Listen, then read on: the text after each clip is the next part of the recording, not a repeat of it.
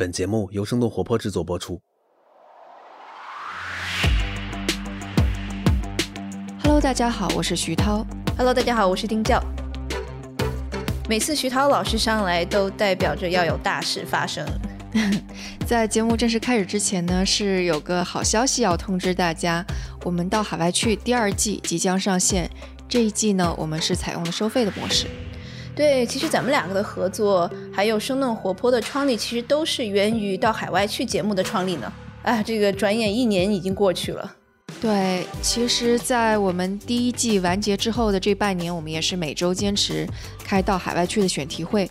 只是这半年对出海企业非常非常的不容易，但我们觉得我们还是有必要给大家带来非常多的支持吧。所以新的一季会由专业人士大观资本的徐瑞成 Richard 和世界银行咨询顾问王兴熙 CC 来主持，然后希望能够在这个变幻莫测的全球贸易环境下，给大家带来第一手的采访和行业信息，和大家一起同行吧。是的，是的，我们国内的听众可以在爱发电、蜻蜓 FM 或者是喜马拉雅上订阅收听；海外的听众可以在喜马拉雅和 Patreon 上订阅。然后您也可以在本期节目的 Show Notes 里面来查阅更多的订阅信息，或者直接登录我们的生动活泼的公众号“声是声音的声”来订阅。嗯，也请大家多多支持我们啦！谢谢大家支持我们。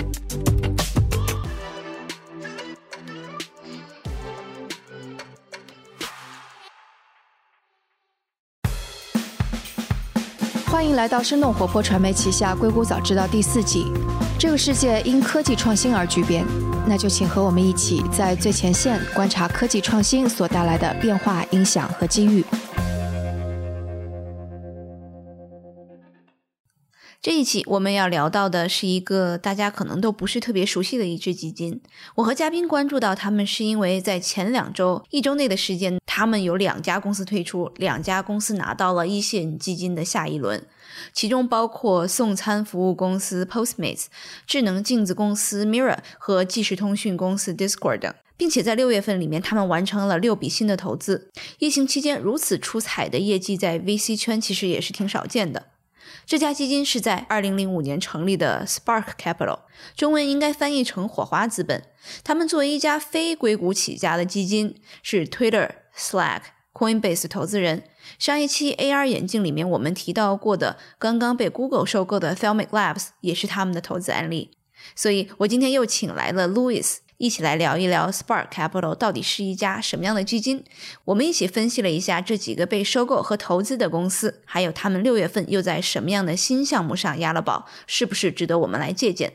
？Hello, Louis，欢迎再次做客硅谷早知道。上周爆出这个投资组合公司，呃，所投的公司有两家完成了退出，一家是做呃外卖的 Postmate。一家是做健身镜子的，一叫 Mirror 的公司。Postmate 是被 Uber 以二十六亿美金收购，Mirror 是被 Lululemon 这两年在国内非常火的那个健身时装品牌吧，以五亿美金的价格收购。另外两家投资组合 Discord，他们以 A 轮的两千两百万的估值入场。现在新的一轮是三十五亿美金，被这个 Index Partner 领投，还有一家这个 Andoril，这家我们可能不会细说啊，因为它是一个做国防相关的这么一个创业公司，他们也是最近以这个十七亿美金的估值被 A16Z 领投。对，所以一周之内一家 VC 爆出这么多的好新闻，在疫情期间也是比较少见啊。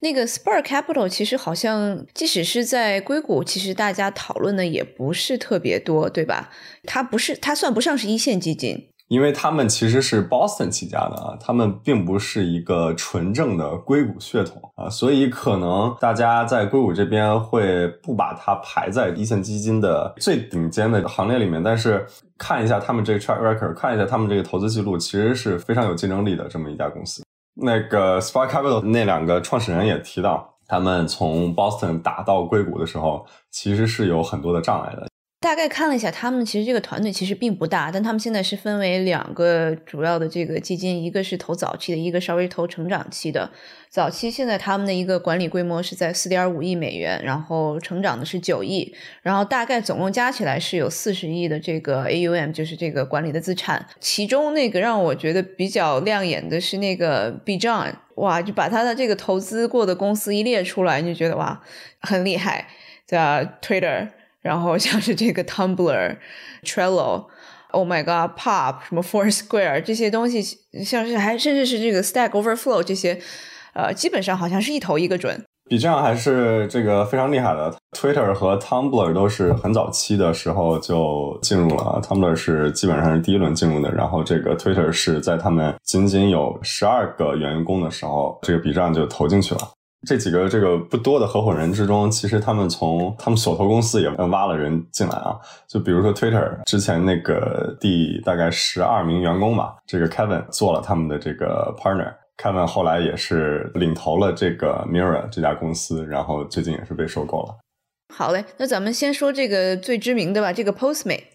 Postmate 最大的几个做这个外卖的，现在他们的市场份额大概是第四左右啊。现在领头羊是 DoorDash，然后其次是 Uber Eats，第三名是 Grubhub，然后第四名基本上就是 Postmate 了。所以 Postmate 最近被 Uber 收购呢，也是看到了这个 Uber Eats 的这个野心吧。第一季度的这个 Uber。这个财报还是比较难看的啊，因为这个受疫情的影响嘛，他们这个总体营收是在上涨，但是净亏损基本上是去年同期的这个三倍啊，到了这个二十九点三六亿美金。他们也是连续裁员，在这个一个月的时间内，基本上裁掉了公司四分之一的这个人。呃，Uber 虽然整体的这个亏损在扩大，但是他们 Uber Eats 的这个业务是急速上涨。Uber Eats 的总预订量是四十六点八三亿美金，已经达到了他们总营收的百分之三十啊，同比增长百分之五十二。所以这个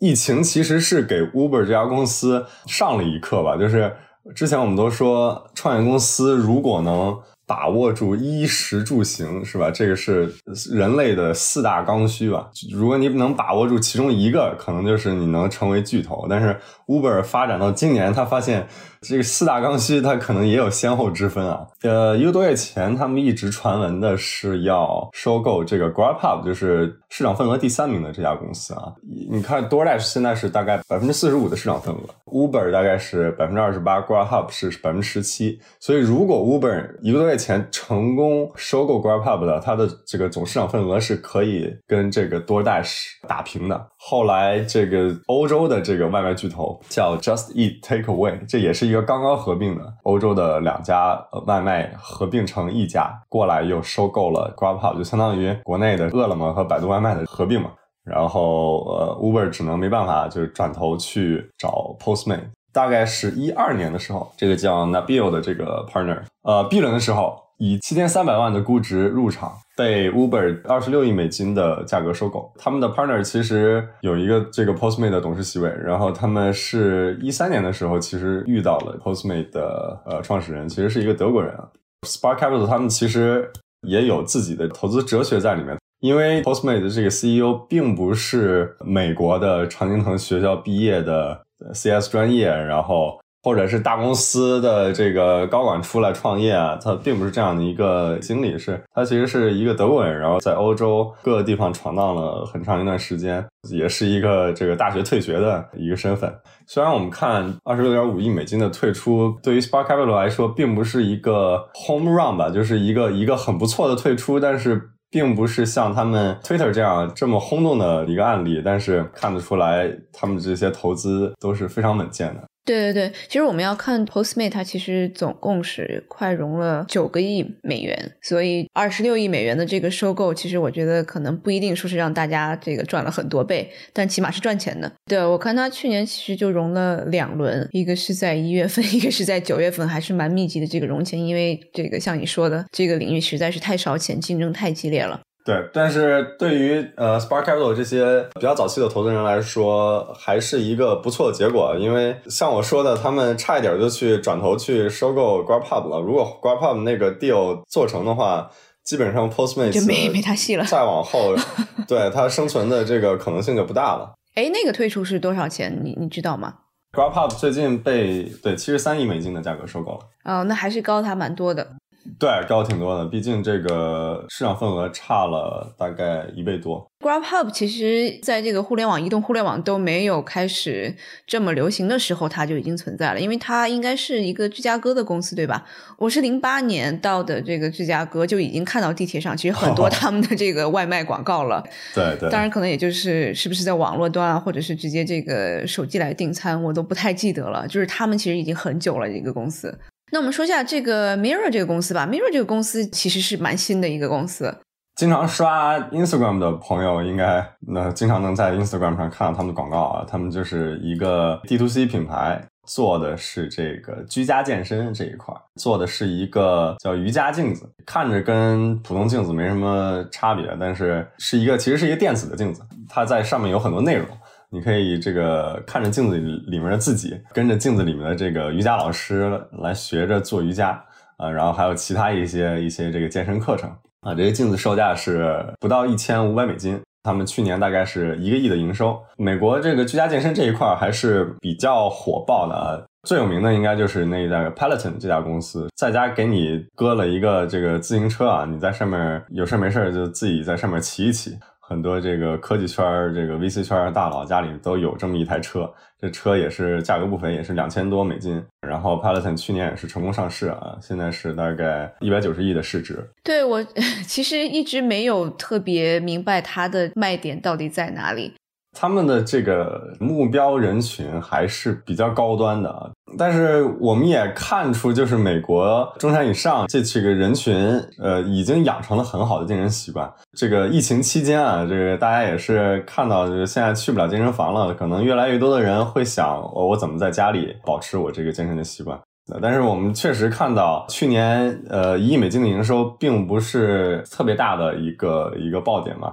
所以这个 Lululemon 其实收购这家公司也是他们在疫情期间这个做出的一个大胆的尝试吧，我觉得。这几家公司我们看都是受疫情影响，然后做出了这个动作。他们第一个季度销售额同比下降了百分之十七，但是他们这个 D to C 的这个销售，就是他们这个线上销售暴涨了百分之七十。就是我说的是 Lulu Lululemon 啊，所以 Lululemon 也发现，如果我这个健身课上的这群人都穿我这个 Lululemon 的这个，那可能我我明天也就去买了。所以未来我们可能也会看到 Lululemon。从一个这个单纯的一个卖瑜伽裤的这么一家公司开始做一些内容，开始做一些呃社群。对，我觉得其实在国内，我认识一些这个在 Lululemon 里面内部工作的一些朋友，他们在线下其实是还是花挺大功夫的。就比如说是他们自己会有一个社区，经常会组织大家一起请一些教练给大家免费上课啊，然后一起去玩啊，然后都穿着这样的衣服。就其实他们在社区这方面是花挺大心思的。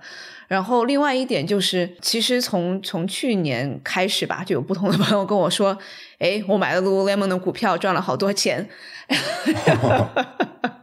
就是赶紧买，赶紧买！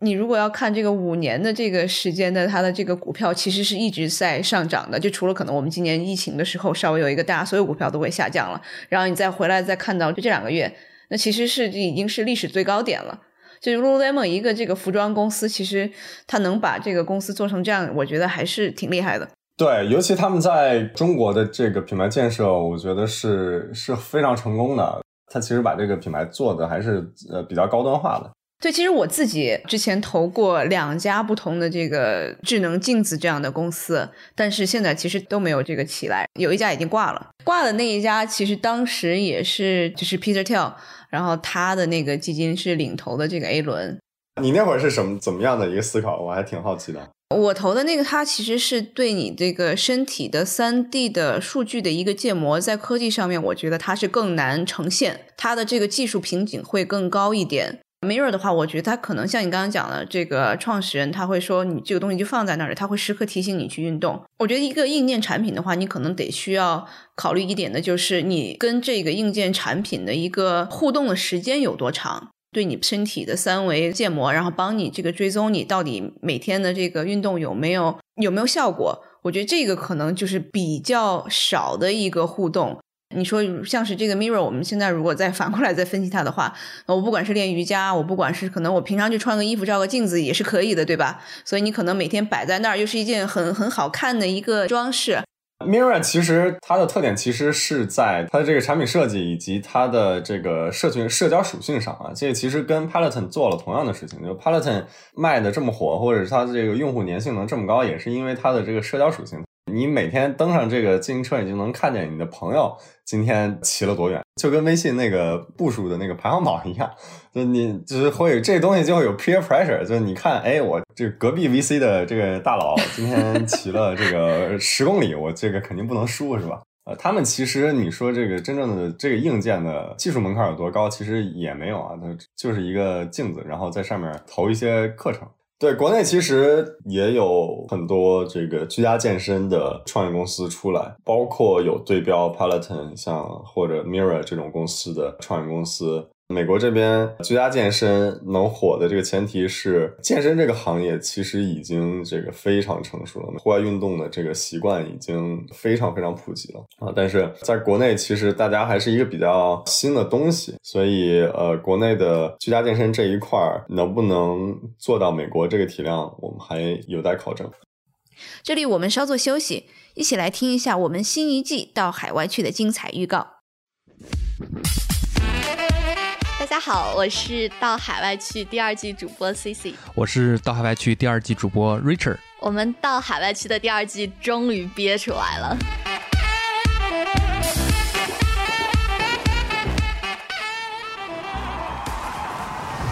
那我们这一季都有哪些内容呢？其实主要有四类元素。第一呢，就是我们的热点话题。这个天天收到一些让人崩溃的新的信息啊。这个我们怎么在天雷滚滚的情况之下，拿着避雷针见招拆招呢？还有出海经历，现在还在海外撑着的这些创业者，他们是怎么撑下去的？有什么 know how 跟大家分享？第三是市场观察，我们为大家解读这个新全球化的趋势下有什么机会，下一站去哪儿，哪儿有坑？最后还有猎奇故事，我们会用故事会的文体加上动物世界的 BGM，给大家讲一些有趣的海外生态。到海外去第二季即将上线，我们会用总共二十期的节目给大家带来二十次不同的乘风破浪的体验。这一季将以付费的形式供大家收听，国内听众可以在爱发电、蜻蜓 FM 或喜马拉雅上订阅收听，国外听众在喜马拉雅和 Patreon 上可以订阅。您也可以在本期节目的 Show Notes 中，或者登录我们的公众号“生动活泼”中，声注意是声音的声。来查阅更多的订阅信息，或者直接购买收听。我是本季主播 Richard，我是本季主播 Cici。第二季，一起乘风破浪到海外去，马上开船喽，赶紧买票啦！好的，我们再回到节目中来。对，我们就可以顺着就把下面一家公司也聊了，就是 Spark Capital 投的另外一家公司。叫 Discord，Spark Capital 是在 A 轮的时候两千两百万美金的估值入场，新的一轮是被呃 Index 领投，是现在已经三十五亿美金的估值了啊，也是呃成长非常非常快。呃，Discord 是什么公司呢？是其实是一家呃语音和文字聊天的一个应用。这个我们其实看了很多了，就是你登上 Discord 这个软件之后，你可以看到它的这个界面和 Slack 是非常非常像的。但是他们的这个受众群体是完全不一样的。Slack 我们知道是一个做 To B 的这么一个 SaaS 公司，他们的用户都是一些呃企业，不管是大企业也好，还是一些中小企业也好。呃，Discord 其实他们的爆发是在这个游戏圈，他们的语音是被用的最多的。呃，所以 Discord 其实说白了就是给大家开黑的一个软件，也占取的这个 CPU 也很少。Discord 成功也是像我刚才说的，它不是一个纯粹的语音通话的工具，它的这个界面其实和 Slack 是很像的，就是我玩完游戏之后，剩下的一些交流也可以在这个 Discord 上完成。Discord 很多流量是从 Reddit 引流过来的，呃，Reddit 大家知道是美国这边 Millennial 很火的一个论坛的这么一个。这个论坛这个词都已经好陌生了，对。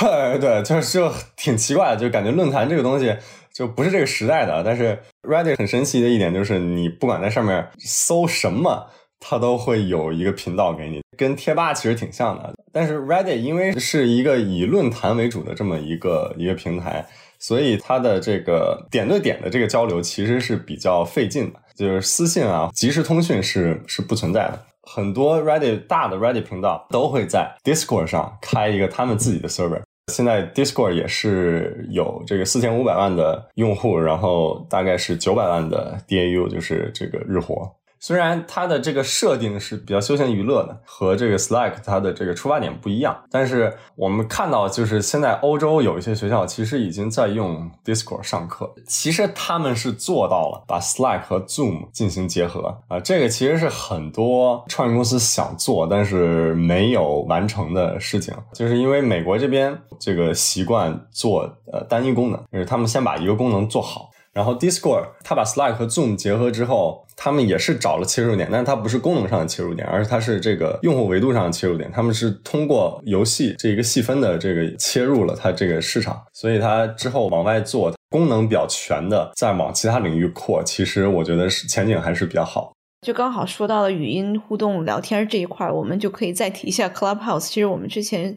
有一期专门讲播客的，我们提到了 Clubhouse。对，Clubhouse 也是最近在硅谷这边最热门的一家创业公司啊，被 Andreessen A 十六 G 投了一千两百万美金，大概是一亿美金的估值。但是它这个产品都到现在还没有跟大家见面，因为它现在这个产品只可以接受邀请才能上线。现在用户大概只有一千五百个用户，基本上全是科技圈的大佬，要么就是一些这个科技圈的记者，要么就是 VC，要么就是一些呃 CEO 啊，或者一些这个好莱坞的名人嘛。产品呢，就是一个语音社交。他们的想颠覆的其实就是 Podcast 这个行业啊。他们觉得 Podcast 这个东西可以转为实时的啊，就是很多大佬的聊天儿，普通人是想听，而且想实时听，而且想参与互动啊。所以 Clubhouse 就是这么一个一个设定，就是你登上去之后，你可以看很多的这个房间在里面。你就会看到，哎，比如说这个聊天室里面有这个，比如说 Spark Capital 的这个这个大佬在里面聊聊一些这个新兴的话题，我就会想进去听一听。每个房间有不同的这个角色吧，就是有聊天的人，然后有听众。前两周之所以搞出这么一个一场闹剧吧，呃，New York Times 一个记者叫 Taylor Lawrence 在 Twitter 上和硅谷的这个 VC 圈开始撕逼了。因为 Clubhouse 现在只是邀请制的啊，只有一千五百个这个用户，所以这些 VC 转头就到 Clubhouse 里面开了一个房间，然后就在里面肆无忌惮的，不光是骂这个记者，骂整个这个纽约的媒体圈新闻媒体圈，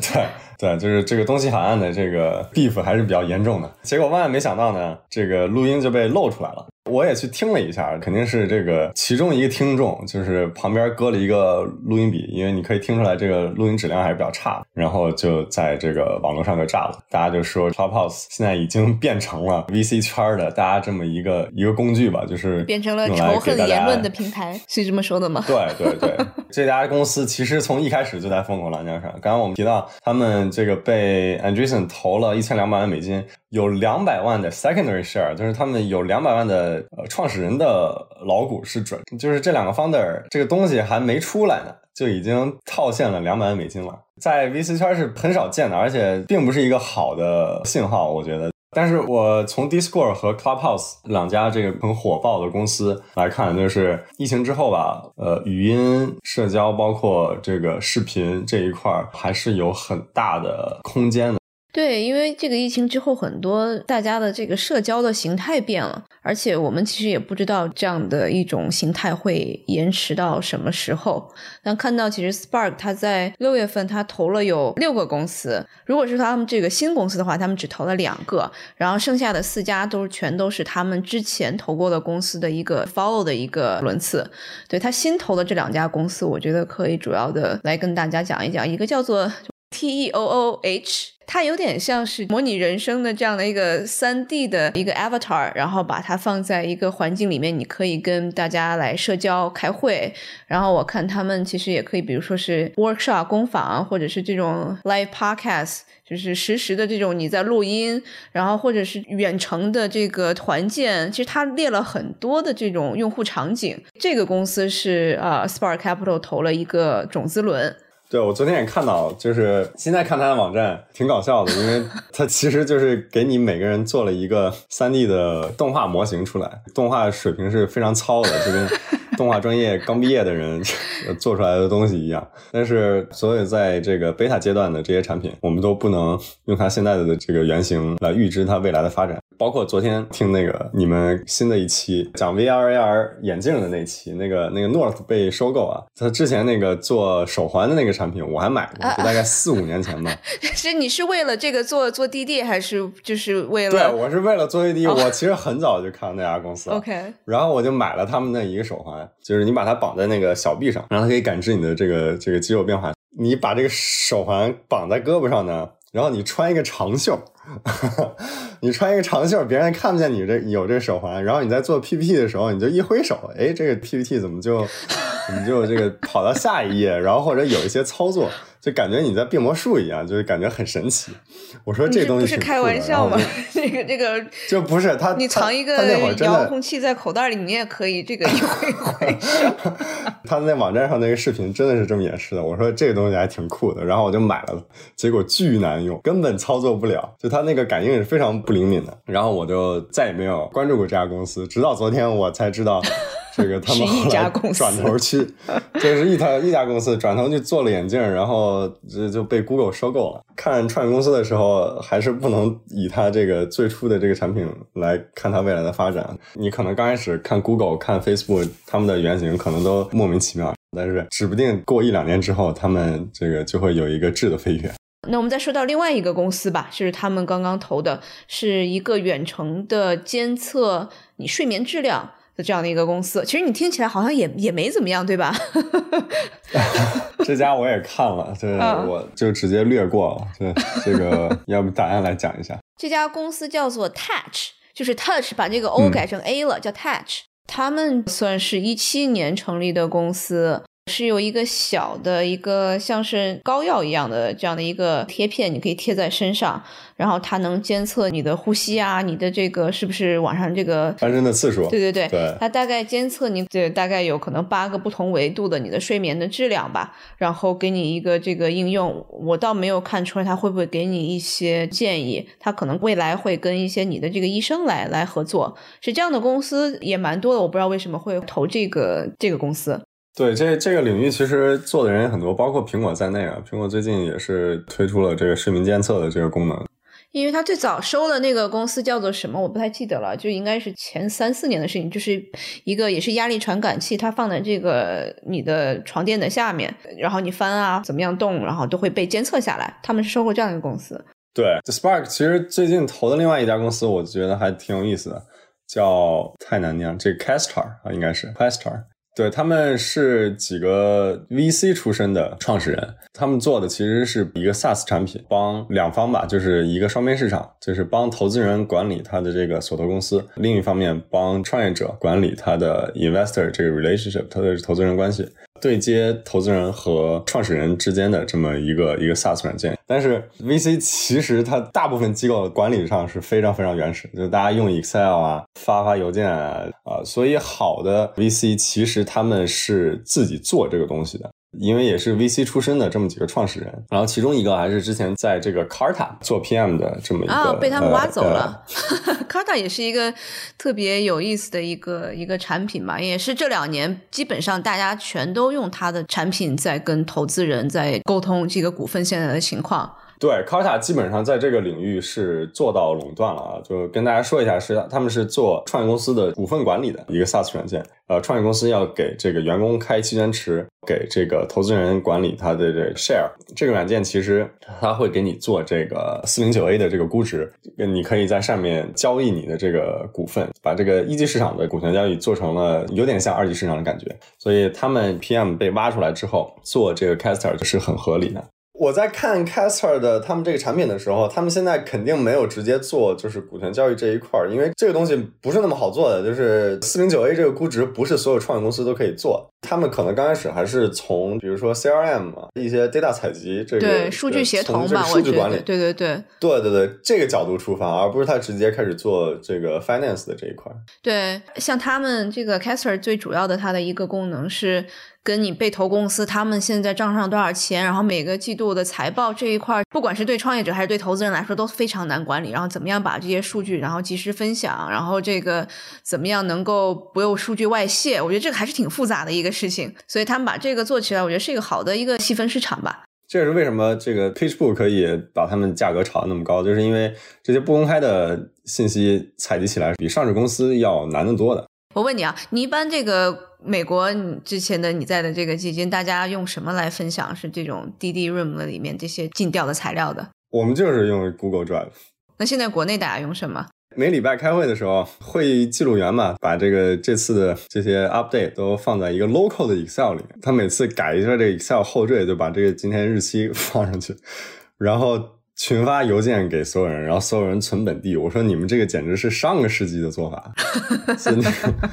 这实在是太不互联网了。当然，国内这协同工具确实在几年前做的是很差。就国内现在很少有这个版本的控制，像我最近其实开始在试用这个石墨做这种一些的这个版本控制。然后在美国这边，我肯定会这个用这个 DocSend。我们在融资的时候，或者是做一些这种销售的 PPT 的时候，然后他现在有一个新的产品，就是把一个变成了一个 Space，就像 Google Drive 一样，它可能给你了更多的一些数据分析后台的。我觉得这个都特别的好用。对，即使它比较贵，我也这个狠了狠心还是买了。就是回到这个 Spark Capital 这个话题，这两个主要的合伙人，一个 Bijan 就是他的这个创始人，在 Boston，然后 safan Office 的这个合伙人叫 Nabil，投资历史非常辉煌的这两个大佬。他们自己也有一个 podcast，但是这一年多没有更新了。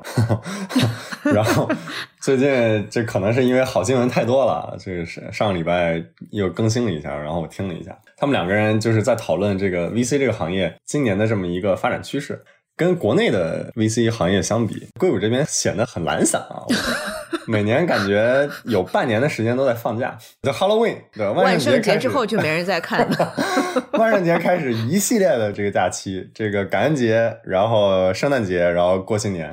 最后俩月基本上就没人干活了。这些 VC 因为大家这个也大佬吧，这个年纪也不小了，这孩子也大了，到夏天的时候孩子放暑假了，这又俩月又出去了。所以这个美国这个 VC 行业感觉是非常非常懒散的。然后现在这个疫情一闹嘛，大家的感觉就又更不干活了。所以这个 Spark Capital 这个笔账也问那 Bill 说：“你觉得 VC 今年的这个整体的这个投资额会有什么样的变化？”那那 Bill 他的想法跟大家还不太一样，他觉得。VC 今年的还会处于一个上升的趋势。他说，疫情刚刚开始的时候，大家开始恐慌嘛。干这么多年 VC，他第一次干出了这个创业公司的感觉。今天，今天有一个这儿出一个篓子，那边出现一个一个问题。这个 portfolio 公司各种高管走人啊，然后这个客户退单啊，这儿政策又有改变了，明天这边这个市场又有恐慌了。所以他们说说做 VC 做出了这个创业公司的感觉。但是美国这边慢慢的，大家发现，首先，呃，一个一大因素是这个二级市场跌完之后又强势反弹，这个是呃很多人没有想到的啊，所以也是给这个一级市场打了一个强心剂吧。早期投资可能没有受太多影响，但是 growth stage 绝对是被回暖的这个二级市场又助推了一把，这个恐慌的情绪就逐渐被稳定下来了。然后呢，呃，Nabil 也谈到，就是因为我们现在就是在这边。做投资可能没法面对面的跟 founder 聊，所以很多时候需要你更果断的进行一些决策。就是他们看到的一个趋势是，好的创业公司变得更加抢手。因为为什么 Clubhouse 可以在这个产品推出之前被 Benchmark 和 H6Z 两家最顶尖的这个 VC 公司抢着投，最后被 H6 自己投，就是因为开出了一个更好的价格。所以 Nabil 觉得这个今年的这个 VC 行业其实可能并不会下降。但是这个比这样就是说，其实硅谷这边这两年大家也觉得这个泡沫肯定是存在的，尤其在这个科技行业。二零一九年的时候，其实泡沫已经存在了，对。所以说，二零二零年如果 VC 行业还在这个处在一个上升趋势的话，他们两个人觉得也是一个比较危险的一个信号。好嘞，好嘞，那我们我们感谢 Louis 今天又来跟我们聊天，谢谢谢谢，给我们提供了很多不同的 insight。谢谢大家，谢谢答案，我们下次再见。